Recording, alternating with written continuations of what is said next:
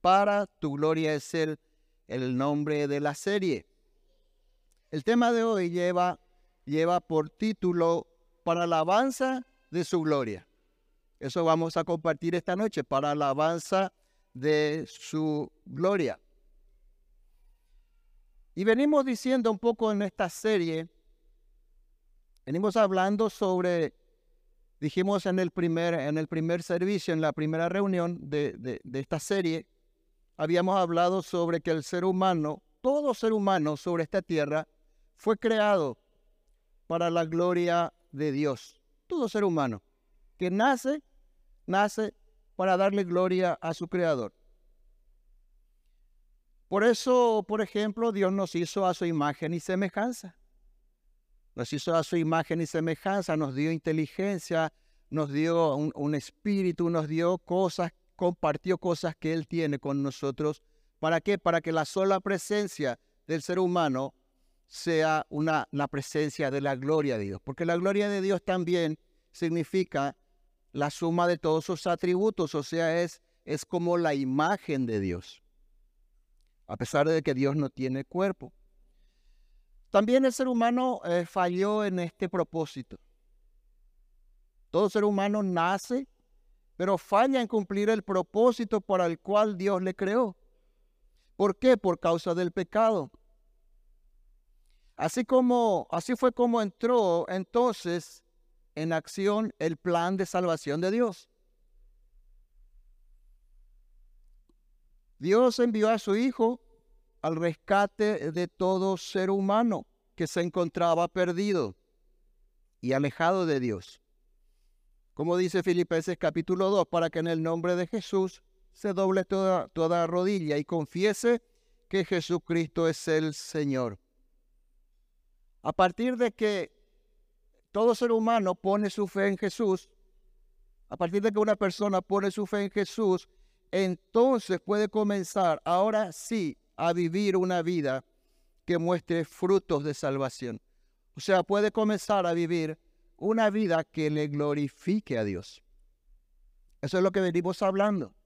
Entonces, haciendo hecha esta introducción, ¿por qué no le pedimos al Señor en esta noche que Él sea el que nos enseñe? ¿Por qué no inclinas tu rostro? Vamos a entregarle al Señor este tiempo. Señor, te damos gracias en esta noche. Gracias, mi Dios, por, por una noche más que podemos compartir tu palabra. Decirle al Señor, esta noche te entrego mi corazón, Señor, en esta noche. Te entrego la tierra, esta tierra donde tú vas a sembrar hoy la semilla, Señor.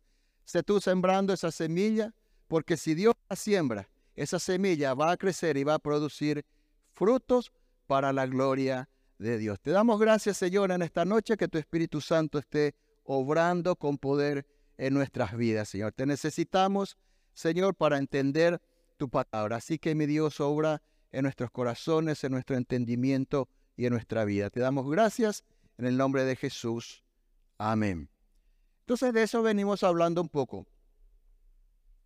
Dice Efesios capítulo 1, ahí sí me pueden seguir por favor, Efesios capítulo 1, versículo 11 en adelante. Efesios 1 dice justamente lo que veníamos haciendo la introducción.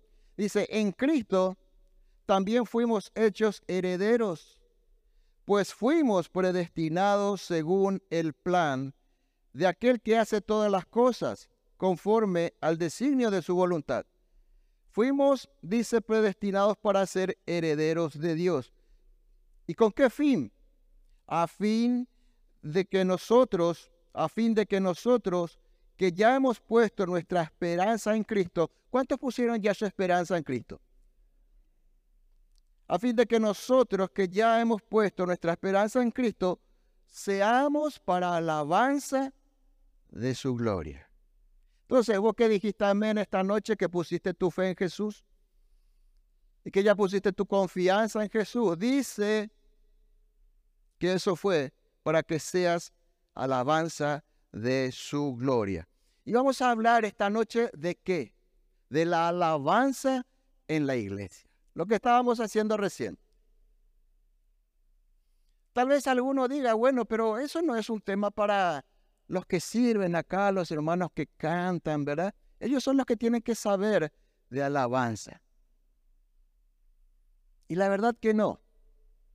Porque esta palabra que hoy leímos, que leímos ahora recién, tiene mucho que ver con el propósito por el cual vos y yo fuimos salvos. Uno de los propósitos, venimos viendo ya muchos. Entonces, lo que vamos a hablar hoy, la alabanza en la iglesia, la adoración en la iglesia, es el propósito también por el cual Dios te salvó. Así que para, para hacer alabanza de su gloria, o comenzamos a hacer para alabanza de su gloria con la salvación. Cuando ponemos nuestra fe en Jesús.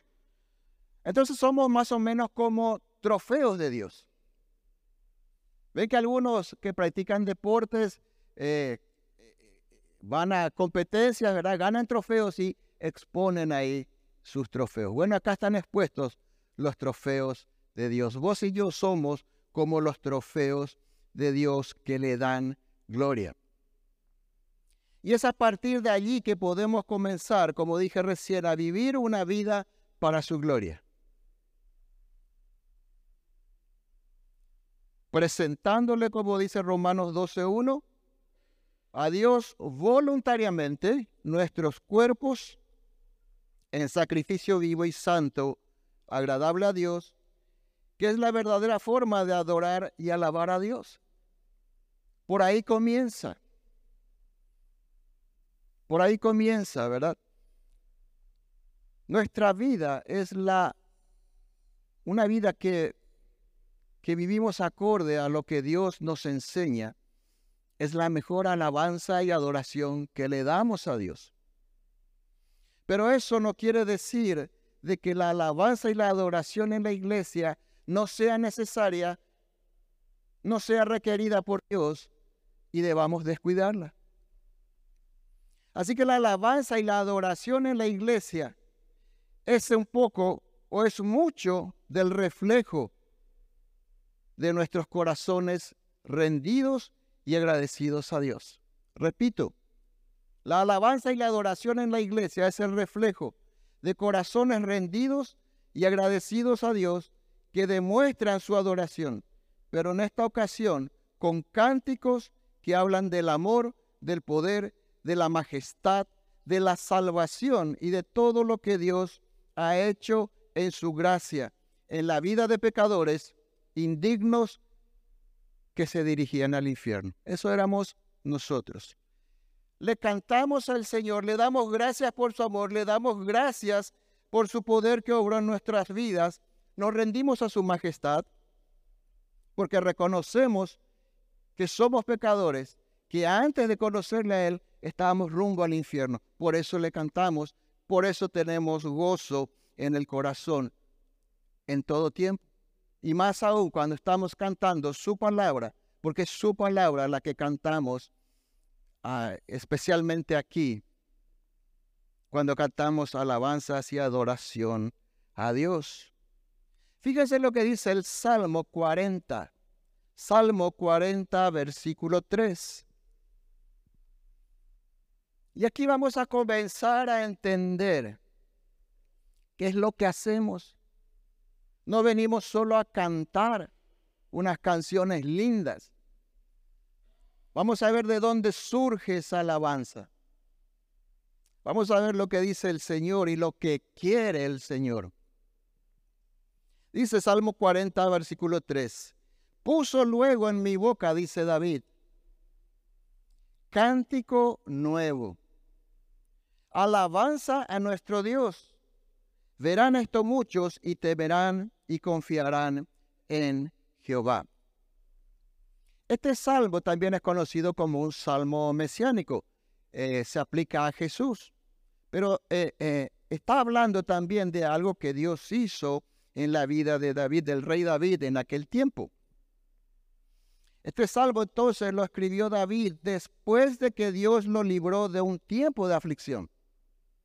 Si miramos ahí en el en el título de la Reina Valera habla de eso. Si miramos en el contexto, Dios le había librado a David de un tiempo de aflicción. Después que le sacó, dice el versículo 2, de la desesperación y del lodo cenagoso, dice el versículo 2, Dios le da a David un cántico nuevo. Después de sacarle de esta situación, Dios puso, dice, en su boca. ¿Quién puso, dice? Dios puso en su boca, en la boca de David, un cántico nuevo. ¿Para qué? Para entonar a quién? A Dios. Él mismo puso el cántico en la boca de David para entonarle una canción de alabanza, de adoración, un himno de, alabanza y de adoración a Dios. Así que mi hermano querido, mi hermana querida, lo que quiero decirte es que después que Dios te sacó a vos y a mí de la desesperación, del lodo cenagoso que eran nuestras vidas, que eran nuestras vidas pecaminosas, Dios mismo, Él mismo, tuvo que haber puesto en tu corazón un cántico para Él. Eso es lo que dice la palabra de Dios. Así que si naciste de nuevo, si sos salvo, si pusiste tu fe en Jesús, dice la palabra de Dios que hay un cántico nuevo para Dios. ¿En dónde? En tu corazón, en nuestro corazón. Como vemos, Dios, hermanos, como vemos, Dios es la fuente de donde surge la alabanza. Dios puso, dice, en la boca de David. Dios pone en tu boca. Dios pone en el corazón de los hermanos que escriben alabanzas y adoración para que cantemos aquí. Pero también la pone en tu corazón y en tu boca. Dios es entonces la fuente de donde surge la alabanza y Dios mismo también es el objeto de nuestra alabanza. Muchos van, eh, dice, muchos verán, dice este salmo, lo que Dios hizo en tu vida. Como hoy tu corazón abre tu boca para alabarle al Señor y dice, pondrán su confianza en el Señor. Entonces, si vienen aquí y ven a un grupo de aburridos cantando, un grupo de gente con cara triste, un grupo de gente que parece que no tiene interés de cantar, no van a ser afectados porque no van a ver lo que el poder de Dios hizo en nuestras vidas. Eso es lo que dice aquí. Entonces,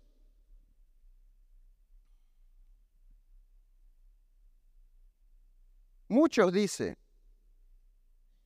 pondrán su confianza en el Señor, porque van a ver que hoy le cantás al Señor. Le cantás con todo amor, con todo entusiasmo y con toda pasión a tu Señor.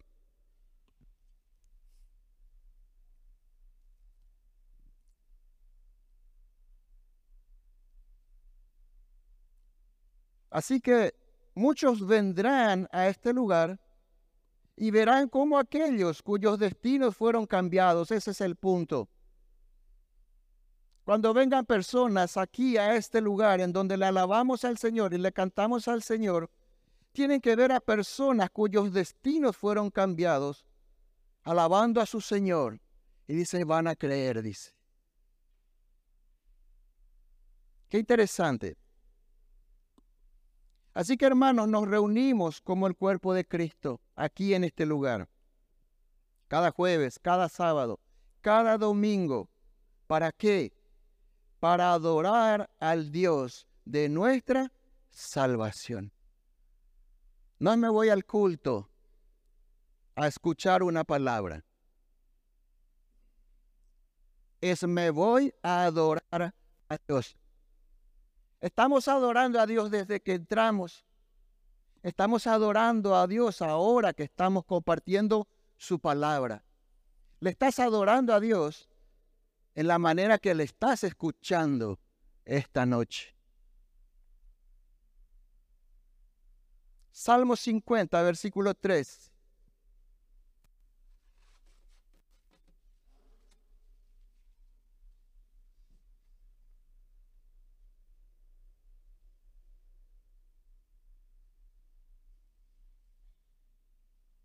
Salmo 50, versículo 23, perdón.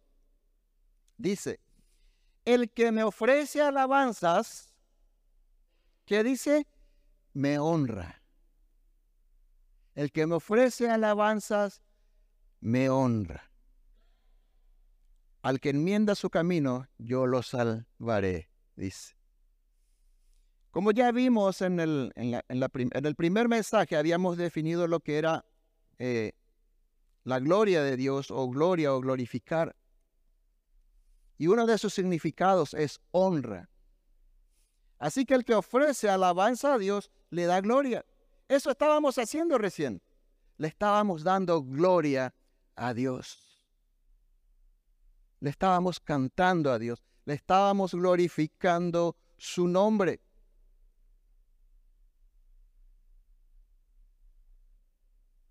La segunda parte del versículo que recién vimos del Salmo 50, 23 es lo que ya dijimos también al principio. Solo puede adorar alguien cuyo corazón fue redimido. Solo puede enderezar su camino aquel que se deja guiar por el Espíritu Santo de Dios. Por eso dice, al que enmiende su camino, yo lo salvaré. Solo alguien que ha nacido de nuevo pueda alabar y adorar a Dios. Y solo esa persona puede también corregir su camino si se deja guiar por el Espíritu Santo de Dios. Y da frutos de salvación.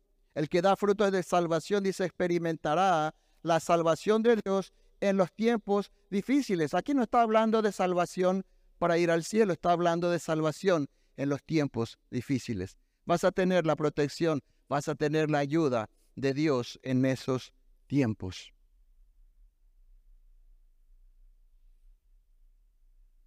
Entonces una vida, una vida salvada por Dios, le alaba, le glorifica, primero con su vida transformada. No sirve de nada tampoco venir a, levantar las manos y afuera a vivir como el demonio.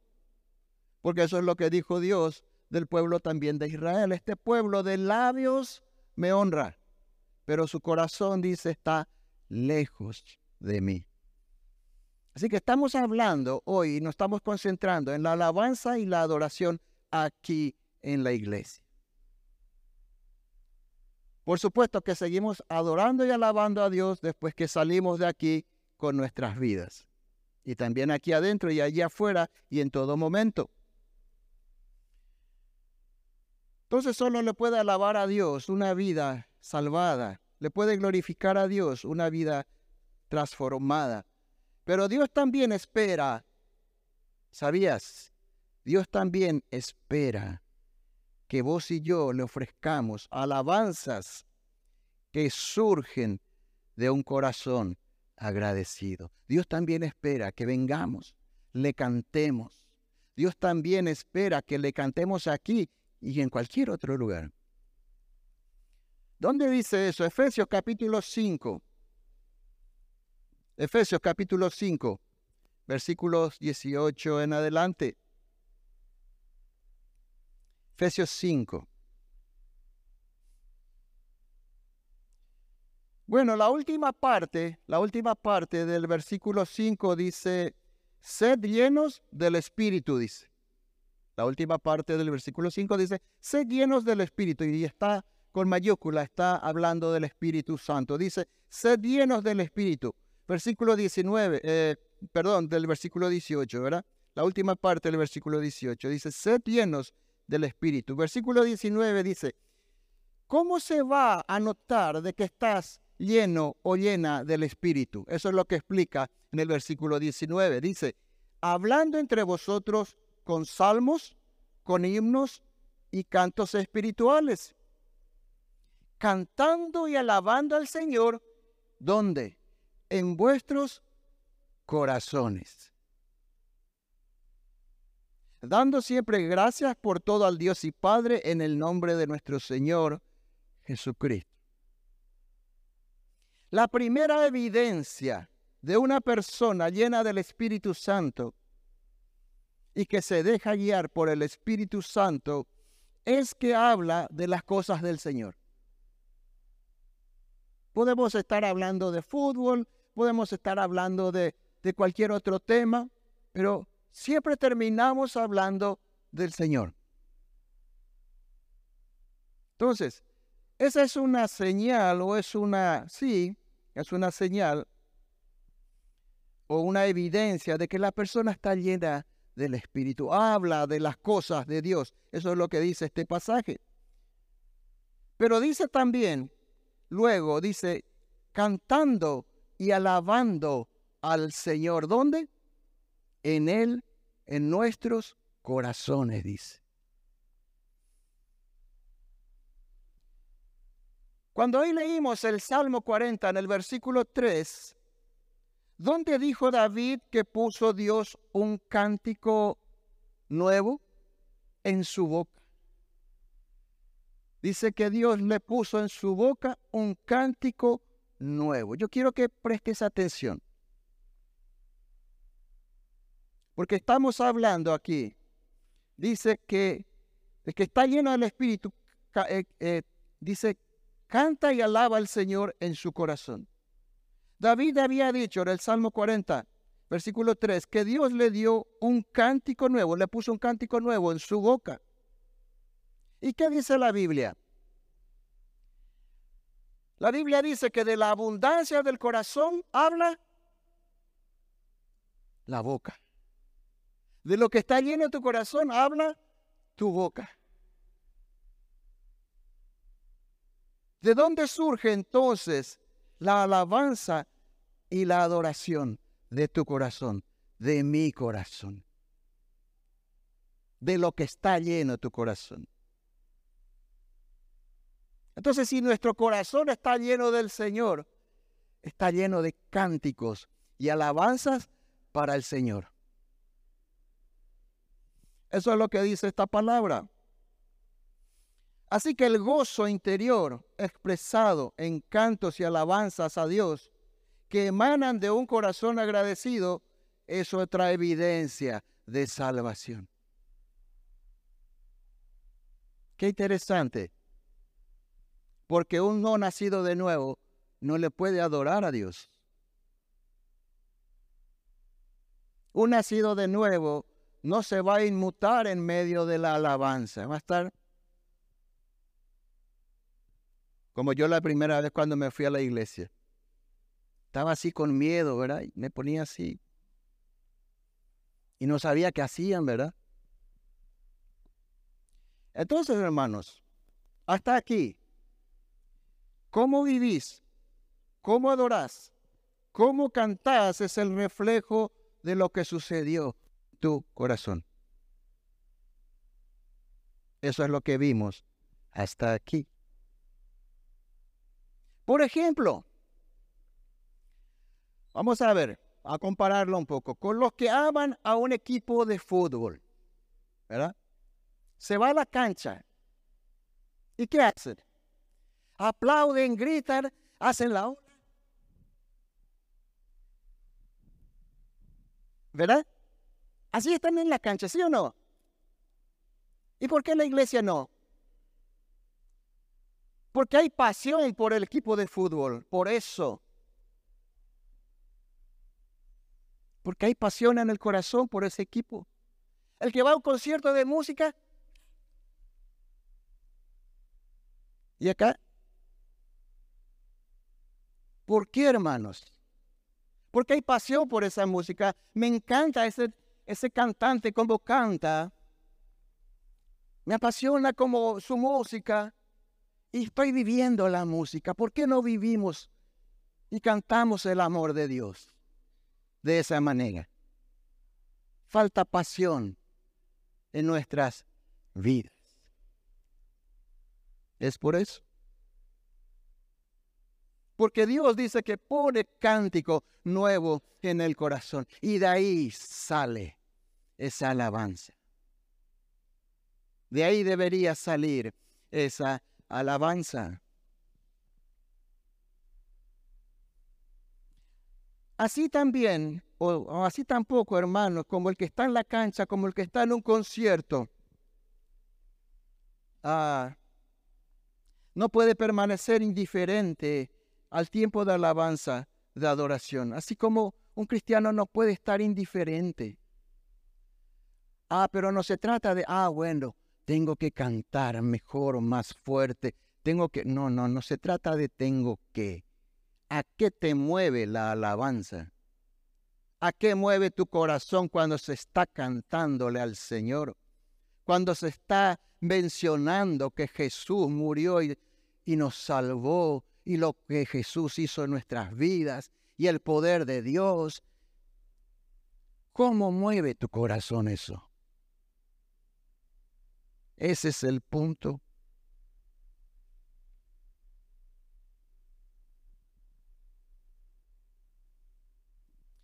Aquel que busca glorificar a Dios con su vida, aquel que está procurando obedecer la palabra, aquel que está tratando de andar en los caminos de Dios, ese con seguridad querrá también hacerlo con sus labios. Ese también con seguridad va a querer cantarle al Señor aunque cante mal como yo. A veces el que está a mi lado hace así porque canto demasiado mal, ¿verdad? Pero hermanos, para eso venimos a la iglesia, a adorar a Dios. Ahora estamos adorando a Dios. Dios quiere ser alabado por su pueblo. Ese es el punto.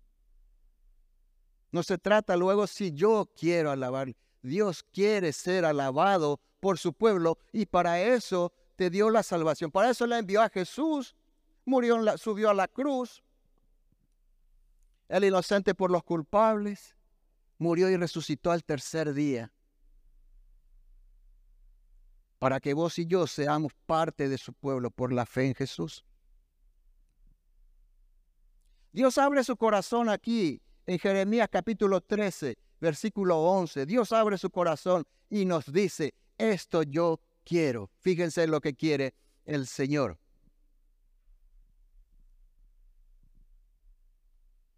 Jeremías 13, 11 dice, yo quería, dice el Señor, yo quería que la casa, que toda la casa de Israel y toda la casa de Judá se juntaran conmigo Así como el cinturón se junta a la cintura, quería que estemos muy juntos con Él. Así como el cinturón se junta a la cintura, quería, dice el Señor, que fueran un pueblo que me diera renombre y que me alabara y honrara. ¿Qué quería el Señor? Un pueblo que le alabara y le honrara. Pero no me hicieron caso dice el Señor. ¿Acaso, solo, ¿Acaso Dios solo quiere ser alabado por Israel y por la casa de Judá? Claro que no. Claro que no. Dios espera alabanza de todos aquellos que se adhieren a su plan de salvación, que ponen su fe en Jesús. ¿Cuántos pusieron su fe en Jesús? Bueno, vos que dijiste amén, Dios quiere tu alabanza. Dios quiere tu alabanza. Dios quiere que le cantes. Dios quiere que vengas y le cantes, como el cuerpo de Cristo. Eso está diciendo aquí. Dios espera alabanza de todos aquellos que son sus hijos, que pusieron su fe en Jesús y que recibieron el derecho de ser hijos de Dios. ¿Por qué? Porque esos son parte de su pueblo. Salmo 22, 3.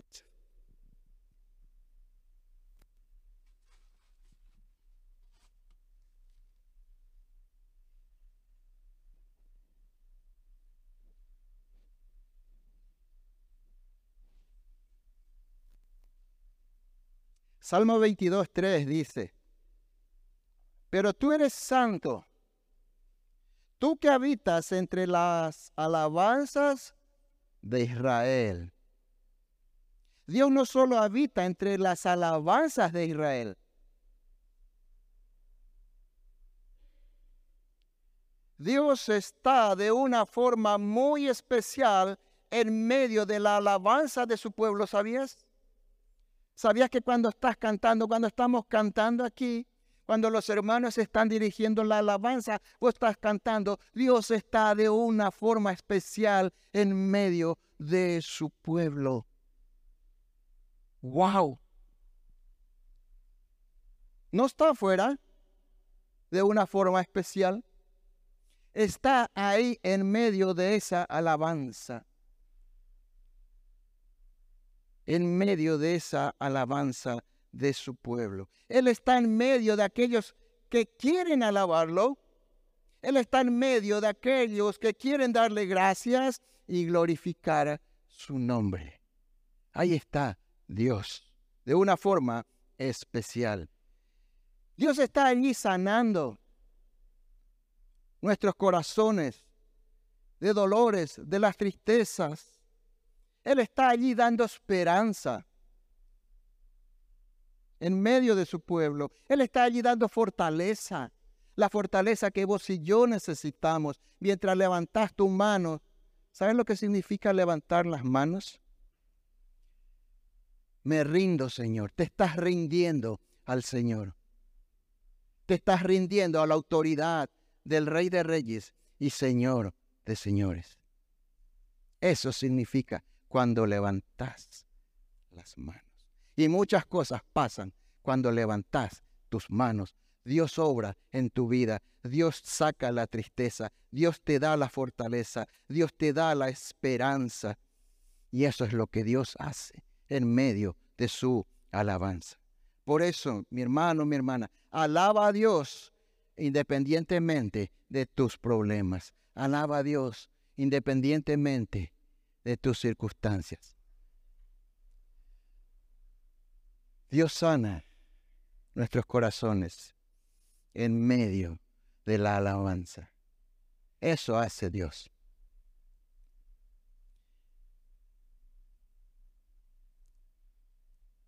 Este era el mensaje de Dios. Fíjense, quiero que presten atención por favor.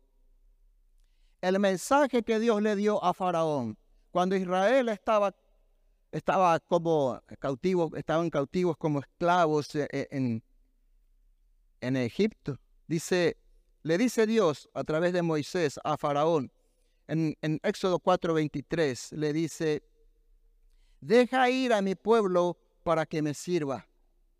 Eso es, ese era el mensaje de Dios a Faraón. Deja ir a mi pueblo para que me sirva. ¿Sabes qué significa la palabra servir?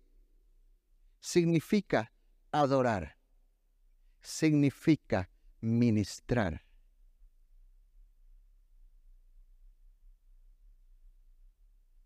Hoy me toca ministrar, dicen los hermanos de la alabanza. Hoy me toca ministrar, dicen las hermanas del pandero que bailan los domingos. Hoy me toca ministrar, dice el ujier que viene a servir. Hoy me toca ministrar. ¿Sabes qué significa? Hoy me toca adorar al Señor. Qué tremendo. Dice, deja ir a mi pueblo para que me adore, para que ministre adoración. Otro mensaje, el otro mensaje, eh, la otra forma en que Dios le dijo a Faraón, le dice, deja, eh, en, Éxodo capítulo 5, le dice, deja ir a mi pueblo a celebrarme fiesta en el desierto. ¿Cuántos ya celebraron fiesta en el desierto? ¿Quién celebra fiesta en el desierto? En el desierto se sufre.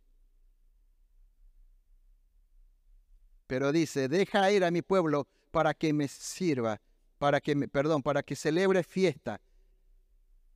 Deja ir a mi pueblo a celebrarme fiesta en el desierto. ¿Saben qué significa esta palabra celebrarme fiesta? A estar alegre, deja a mi pueblo a que vaya al desierto y que allí estén alegre porque estarán en la presencia del Señor. Eso es lo que le decía, ese era el mensaje de Dios a Faraón. En otras palabras, entonces, deja ir a mi pueblo en el desierto para que me adore. Ese era el mensaje de Dios a Faraón. Así como Dios proveyó, Israel fue al desierto y Dios le proveyó alimento, le proveyó abrigo, le proveyó ropa y protección. Así, eh, así Dios va a proveer lo necesario en medio de nuestro desierto, en medio de nuestra desesperanza, en medio de nuestros problemas. Por eso necesitamos, debemos adorarle a Dios independientemente, independientemente de las circunstancias de nuestras vidas. Israel fue al desierto a adorarle a Dios.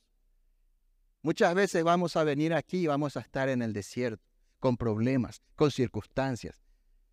Pero Dios sigue siendo Dios. Dios sigue siendo digno de ser adorado. No te olvides de levantarle la mano y rendirte a Él, porque Él va a obrar en tu, en tu vida, en tu corazón, mientras vos y yo le adoremos. Eso es lo que Dios hace en medio de la alabanza. Eso es lo que el Señor desea entonces que le hagamos, que le hagamos fiesta, que vengamos aquí para alegrarnos en su honor, en su presencia, porque Él está de una forma especial en medio de la alabanza de su pueblo. Nos alegramos por lo que Dios hizo en nuestras vidas. Nos alegramos por lo que Dios va a hacer en nuestras vidas. Entonces cuando venimos aquí, le adoramos con nuestros cantos, le adoramos con nuestras alabanzas, lo adoramos con su palabra predicada, es lo que estamos haciendo ahora. Le estamos adorando a Dios porque estamos compartiendo su palabra. El servicio que presta cada hermano que prepara y limpia este salón, el servicio de cada hermano que hace parte del grupo de la alabanza, de los sugieres, del sonido, de multimedia, deben ser hechos como un servicio de adoración a Dios. Barres para adorarle a Dios. Arreglas una silla para adorarle a Dios. Preparas tus equipos allá arriba en la cabina para adorarle a Dios. Te subís aquí a ministrar, ensayaste aquí para adorarle a Dios. Y el pueblo viene y canta para adorarle a Dios. Eso es lo que hacemos y eso es lo que Dios espera. Salmo 145, versículo 3. Salmo 145, versículo 3.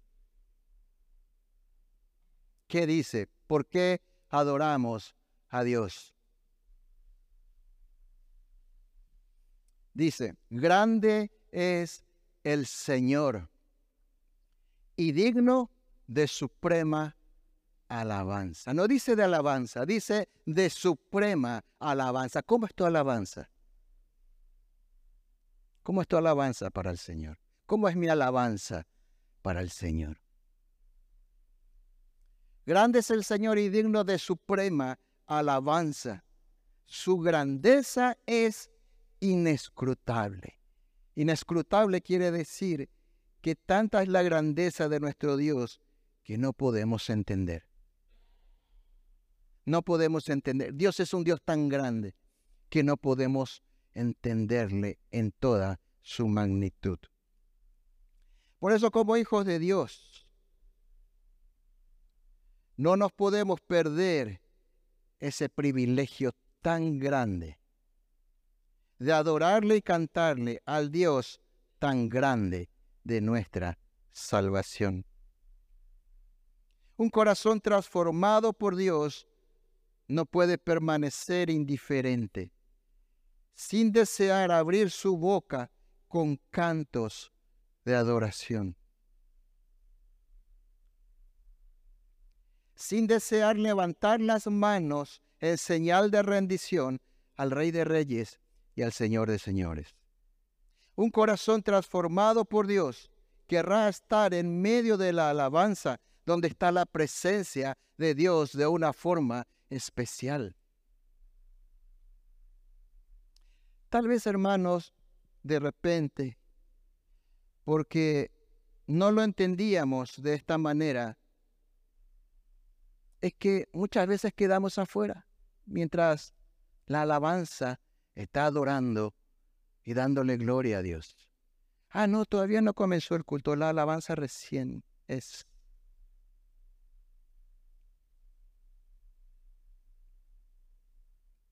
Y no sabemos que para eso habíamos venido.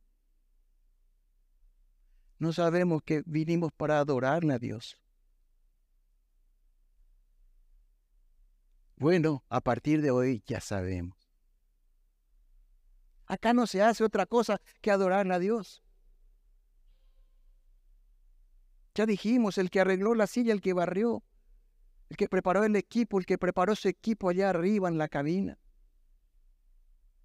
Y el que viene debe venir con un corazón deseoso de adorar a Dios. De repente nos quedamos allá en la cantina. Hay que colaborar para la construcción, ¿verdad? Hermanos,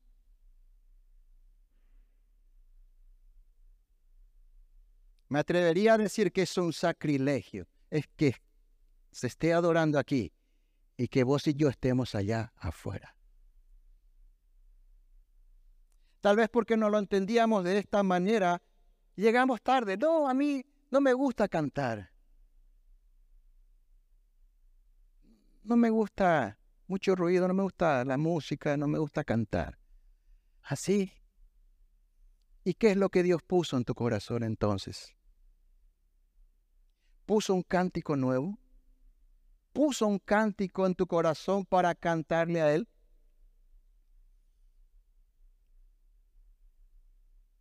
Entonces tal vez porque no entendemos llegamos tarde. Porque la alabanza recién es. Hermanos, necesitamos tener reverencia a Dios. Y eso es lo que el Señor me habló. De que tantas veces yo fui irreverente con Él. en esta situación.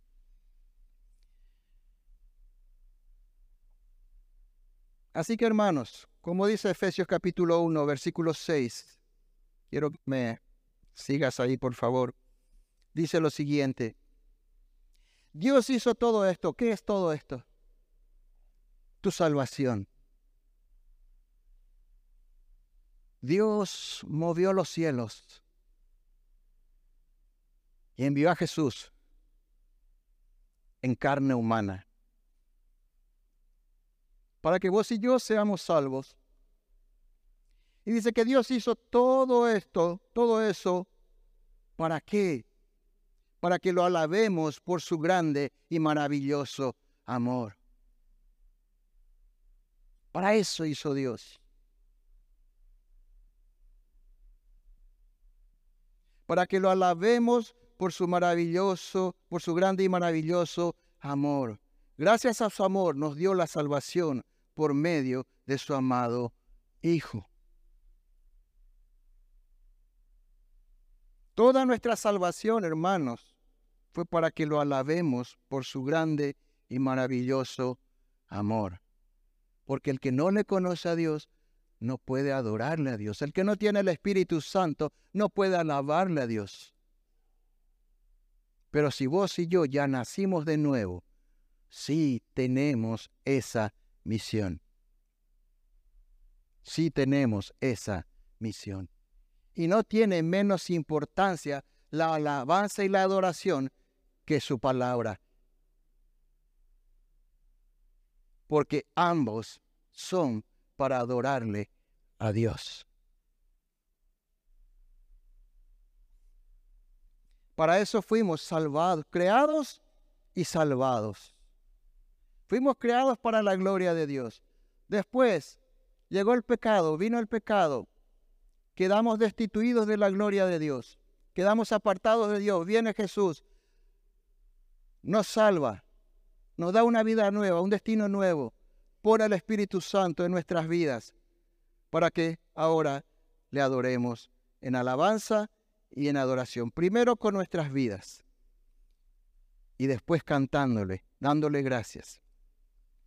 Ese es el propósito, darle honor y gloria a Dios con nuestra vida y con nuestras alabanzas. Por eso, hoy decía al principio que fuimos salvados para alabanza de su gloria. Isaías 43, 21 dice, dice el Señor, dice el Señor, a través del profeta Isaías, dice, a este pueblo lo he creado para mí. Y este pueblo proclamará mis alabanzas. Para eso Dios te creó, para eso Dios nos creó, para eso Dios nos salvó.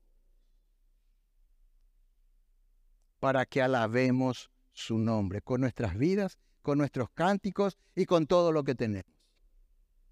Ese es el propósito, hermanos. Entonces, ¿qué hay en tu corazón? Eso yo quiero preguntarte, yo me pregunté, yo me hice el análisis, ¿qué hay en mi corazón para darle al Señor? ¿Qué hay en tu corazón para darle al Señor? ¿Qué es lo que puso el Señor en tu corazón cuando recibiste el Espíritu Santo, cuando recibiste tu salvación? ¿Qué es lo que hay en tu corazón? ¿Hay un cántico nuevo? Hay un canto que está ahí en tu corazón queriendo salir para alabarle a Dios. Si recibiste su Espíritu Santo por medio de la fe en Jesús, va a haber alabanza y adoración para Él. Eso es lo que dice la palabra de Dios. No lo estoy inventando yo. Si no encontrás alabanza y adoración en tu corazón para Dios, Dice la Biblia también que pongas tu fe en Jesús. Porque dice Hechos capítulo 4, versículo 12, que solo en Jesús hay salvación. No hay otro nombre en este mundo por el cual todos los seres humanos podamos ser salvos, solo en Jesús. Y cuando encuentres esa salvación, cuando le encuentres a Jesús y pongas tu fe en Él, vas a hallar alabanza y adoración para Dios en tu corazón. ¿Por qué no inclinas tu rostro? Vamos a darle gracias a Dios